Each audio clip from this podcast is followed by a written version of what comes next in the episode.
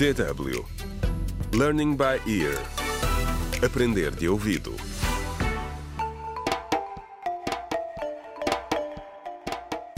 Contra o crime.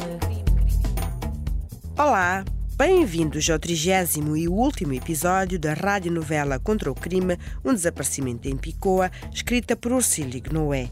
A vida na cidade de Picoa está de volta à normalidade. O vereador Germano e a diretora florestal Cândida foram detidos. Félix aceitou colaborar com a justiça na investigação e por isso saiu em liberdade.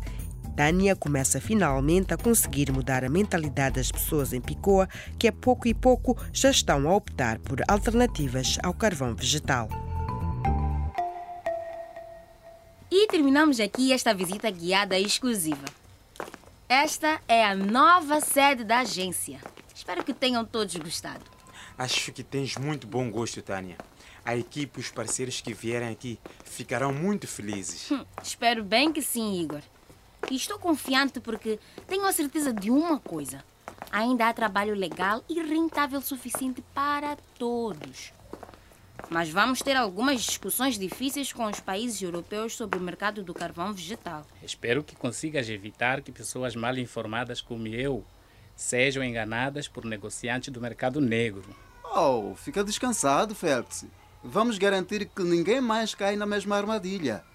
Os nossos escritórios locais têm estado a partilhar e discutir as suas diferentes experiências.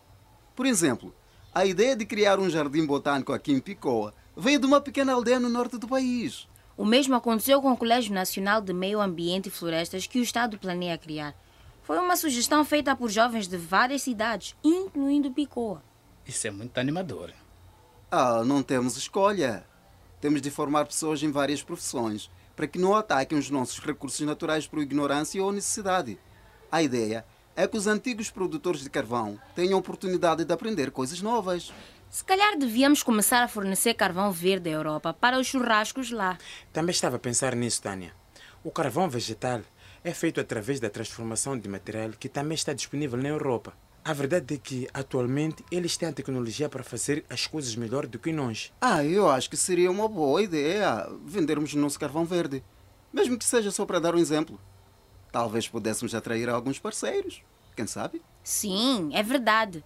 Talvez fosse possível industrializar os nossos resíduos vegetais, como a fibra, a casca do coco ou as cascas de banana. Vamos ser criativos. Tem de haver muitas maneiras de produzirmos carvão verde. E é assim que chegamos ao fim da radionovela Um Desaparecimento em Picoa, escrita por Ursílio Noé.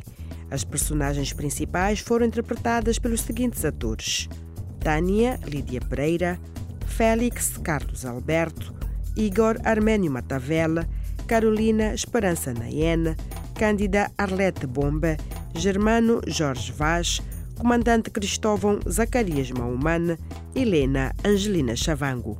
O meu nome é Nadia Sufo. Se quiserem ouvir novamente todos os episódios desta história ou as outras radionovelas da DW África, visitem www.dw.com barra aprender de ouvido.